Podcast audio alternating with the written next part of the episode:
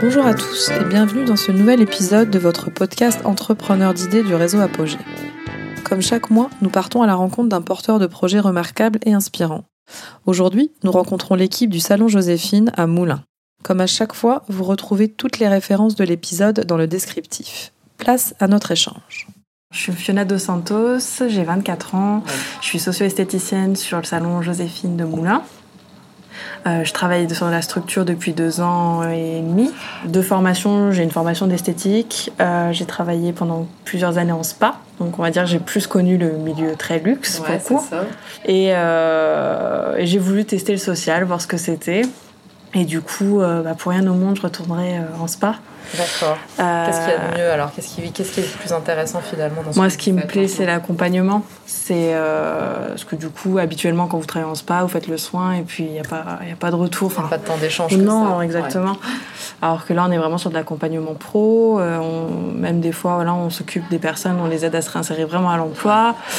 Euh, quand je vois passer des, nouvelles formations, des nouvelles annonces, c'est vrai qu'on donne direct les tuyaux aux bénéficiaires. Oui, parce que pour le coup, vous avez aussi cette possibilité de les, de les orienter et de leur donner euh, voilà, les éléments dont ils ont besoin. euh, C'est ça. Alors, euh, c'est pas le point clé habituel de notre métier, mais ça en fait partie. D'accord, parce que vous avez alors une formation d'esthéticienne et pour être socio-esthéticienne comme on fait, c'est-à-dire que vous, vous avez une formation supplémentaire, vous avez appris sur le, sur le Moi, j'ai terrain appris sur le terrain, mais sinon, il existe ouais, la formation de sociaux. Pour, alors, pour les esthéticiennes, elle est sur Tours. C'est une formation de 9 mois. Et après, il y a une formation aussi de socio-coiffeuse, mais sur Paris. Donc c'est intéressant, c'est des métiers qui n'existaient pas avant, ça. Pour Non. le coup, c'est, ça se crée maintenant. Ça fait peut-être 10 ans que ces diplômes existent. Ah oui, mais quand même, ça fait quand même 10 ans. Ouais, mais on en entend très peu parler Bah pour le ouais, coup. ouais. Et, euh, et vraiment, le métier devient un métier qui te plaît de plus en plus, aller ça. depuis 5 ans. Quoi. Ouais. Parce que finalement, ça donne plus de sens. euh, Enfin, pour vous qui voilà, qui crée. L'idée, c'est vraiment de créer du lien et de pouvoir aider. Quoi. Vous êtes vraiment au-delà de, de l'aspect bien-être, même si je pense que l'aspect bien-être aussi. Enfin, Oui. c'est un tout, quoi. C'est le tout. Ouais, ouais, c'est le tout. Et puis c'est vrai que ce métier il est vachement polyvalent parce que du coup, euh, alors là on est sur une structure où on est vraiment axé sur l'estime de soi, Oui. sur euh, le rapport avec soi-même, Euh, mais aussi un jour, je sais pas, j'en ai marre, je peux aussi aller, hop, je pars en maraude. Ah oui, et j'ai une collègue euh, sur le salon de Clermont-Ferrand, c'est le même, c'est un Joséphine mais Clermont-Ferrand.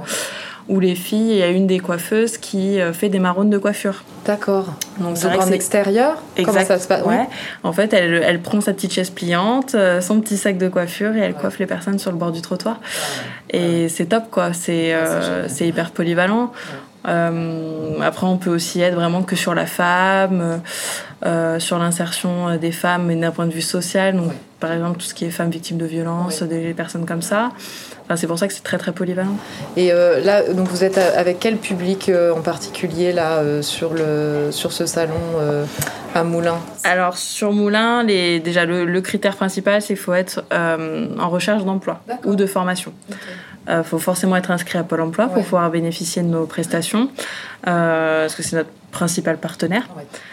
Et à, à côté de ça, donc euh, on a des personnes donc qui soit qui sont socialement très très insérées, qui cherchent juste euh, vraiment voilà un petit côté euh, bien-être, détente, mais qui ont aussi pas forcément les moyens d'aller au spa toutes les semaines. Euh, mais on a aussi des personnes où socialement il y a tout à faire aussi. Euh, c'est des personnes qui, par exemple, vont être sur des CHRS, donc qui n'ont pas d'habitation. Euh, ça peut être des personnes euh, où on a des, hum, au niveau médical, il y a vraiment des traitements lourds à faire. Ça peut être des personnes avec des, des anciennes addictions, des choses comme ça. On a vraiment de tout. D'accord. Et euh, est-ce que vous avez des, une anecdote ou une, une histoire qui vous a plus marqué que d'autres sur certaines personnes ou sur certains parcours de vie euh, quelque chose qui vous aurait touché davantage peut-être sur les- tous les gens que vous avez rencontrés et que vous avez aidés Ouais. Alors moi, la, la- la personne que dont je me rappellerai toute ma vie, je pense, c'est la première femme victime de violence que j'ai eue. Euh, où en fait, euh, cette dame était encore confrontée aux coups et aux violences de son mari quand elle était chez nous. Euh, et au fur et à mesure du, du qu'elle vienne chez nous, on parlait beaucoup, on lui expliquait que c'était pas normal, c'est Ouais. pas à elle de, de subir ça, c'est c'est pas c'est pas c'est pas parce qu'il lui met des coups qu'elle les mérite en fait. Et elle, en fait, elle pensait vraiment les mériter. Et ça a fini qu'à la fin du contrat, elle est partie.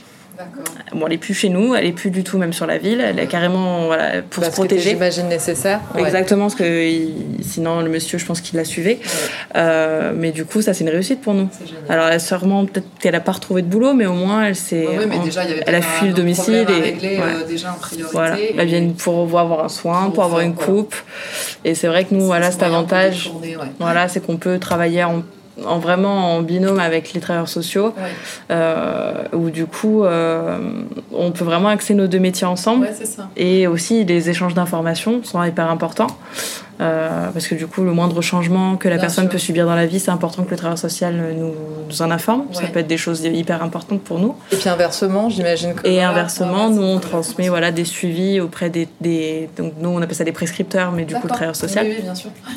Euh, parce que du coup, c'est important que lui aussi ça se rende compte de notre travail et qu'il nous envoie pas juste la personne et que ça, s'arrête là. Quoi.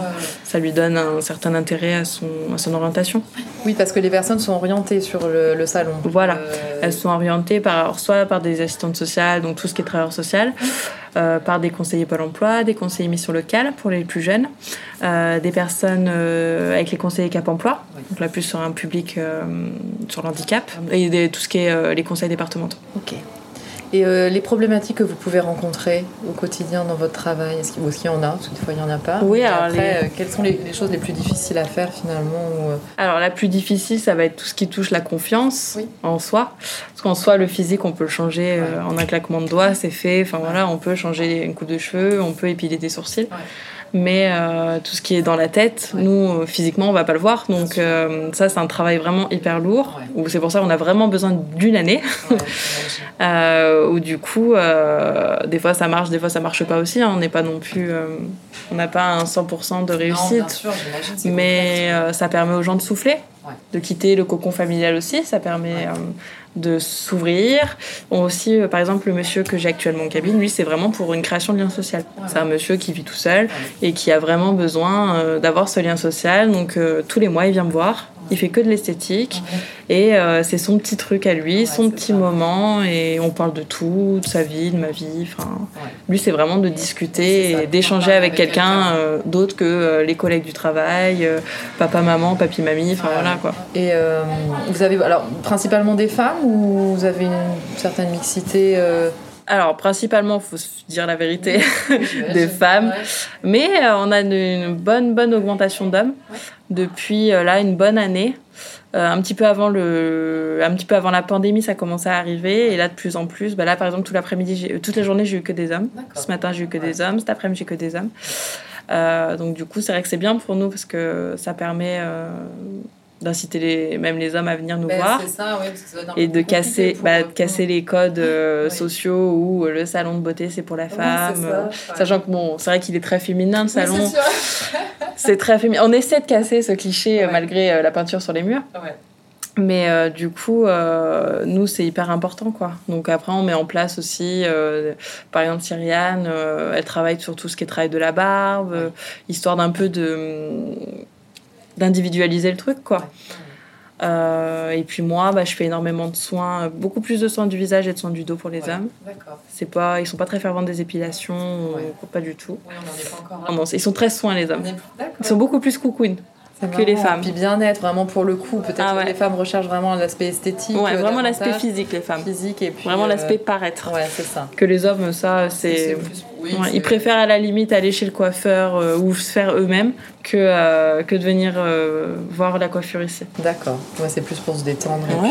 Ah, c'est des choses qu'eux, en plus, ne peuvent pas se faire ben eux-mêmes. non, non, non, mais c'est sûr. Donc, c'est vrai que c'est bien. Ok. Bon, bah, super. Merci. Merci. Bah, mon prénom est, Jacques.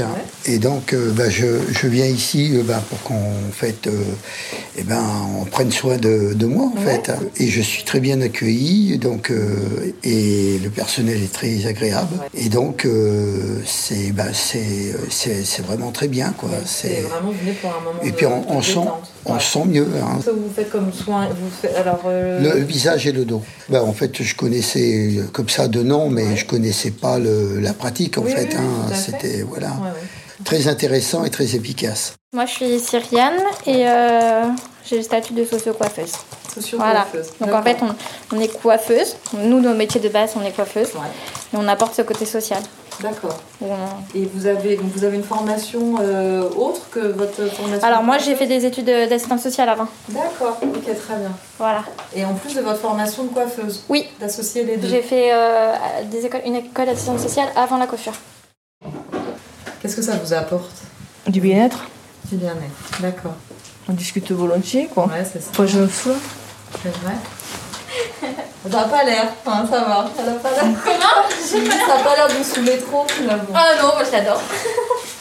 C'est beaucoup d'échanges, alors Ouais. on Ouais, ouais. présente beaucoup, on discute, euh, et c'est bien. l'échange. Et puis, il n'y a pas de, jugement, je veux dire. Ouais, ouais, ouais. On ne se sent pas, on se sent pas jugé. Quand vous ressortez, vous vous sentez comment alors finalement? Vidé. C'est vrai? Vidé, mais dans le bon sens du terme. Ouais, ouais, hein. non, C'est bah ça. oui. Ouais, non, mais c'est ça. Après nous on est, on, est, on est deux personnes qui sont très ouvertes. Enfin, on aime tous les mêmes choses donc on est très, euh, on aime bien rigoler. On peut pas faire un- dans un salon par exemple classique. On Ouais. prend du temps pour la personne. Bon, bah, super. Merci, vous avez un, un très beau travail. Merci beaucoup. J'espère que cet épisode saura vous inspirer. Merci à l'équipe et aux personnes interviewées pour ce podcast. Les éléments pertinents de cet échange que j'ai retenus sont le soin et l'esthétique pour libérer la parole, retrouver l'estime de soi pour pouvoir avancer, l'importance de prendre soin de son corps pour entreprendre des démarches professionnelles et des professionnels inspirés et tournés vers l'autre. Ce podcast est diffusé en trois épisodes. Rendez-vous la semaine prochaine pour la présentation d'un autre projet de l'association Viltaïs, Viltaïs Racing Division. Vous retrouvez cet épisode sur vos plateformes habituelles. N'hésitez pas à vous abonner et vous pouvez nous contacter par mail à contact@apogée-ess.org. À très bientôt.